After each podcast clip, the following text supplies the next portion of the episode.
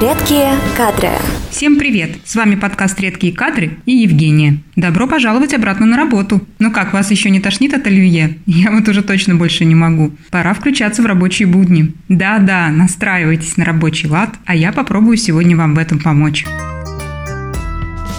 Как заставить себя работать после длительного отдыха? Во-первых, не ждите от себя чудес и не корите себя за то, что зеваете, соображаете медленнее обычного или совсем нет настроения работать. Это бывает и, слава богу, проходит. Самое важное – сохранять позитивный настрой. Улыбайтесь. Улыбайтесь зеркалу, коллегам, проходящим людям, даже если совсем не хочется. Эксперименты доказали, что даже искусственная улыбка в итоге поднимает нам настроение. Вот такой интересный факт.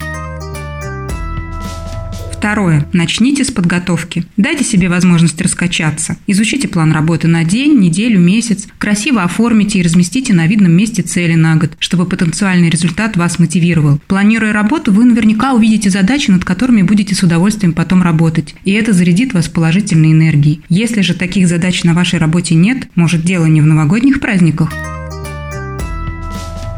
Третье. Сделайте приятное дело. Найдите простую задачу, а лучше две, и сделайте их. Ощущение проделанной работы, готового результата, как бальзам на душу, если вам сложно прийти в себя.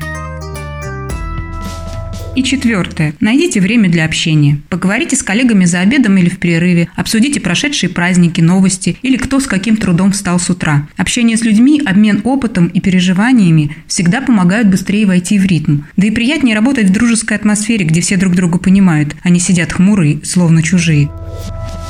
Главное, помните, и это пройдет. Ваша кажущаяся усталость и леность – всего лишь реакция организма, который приспосабливается к изменениям. Скоро вы войдете в рабочий ритм. Я желаю вам невероятных успехов и интереснейших рабочих задач в 2020 году. Еще услышимся. Всем пока!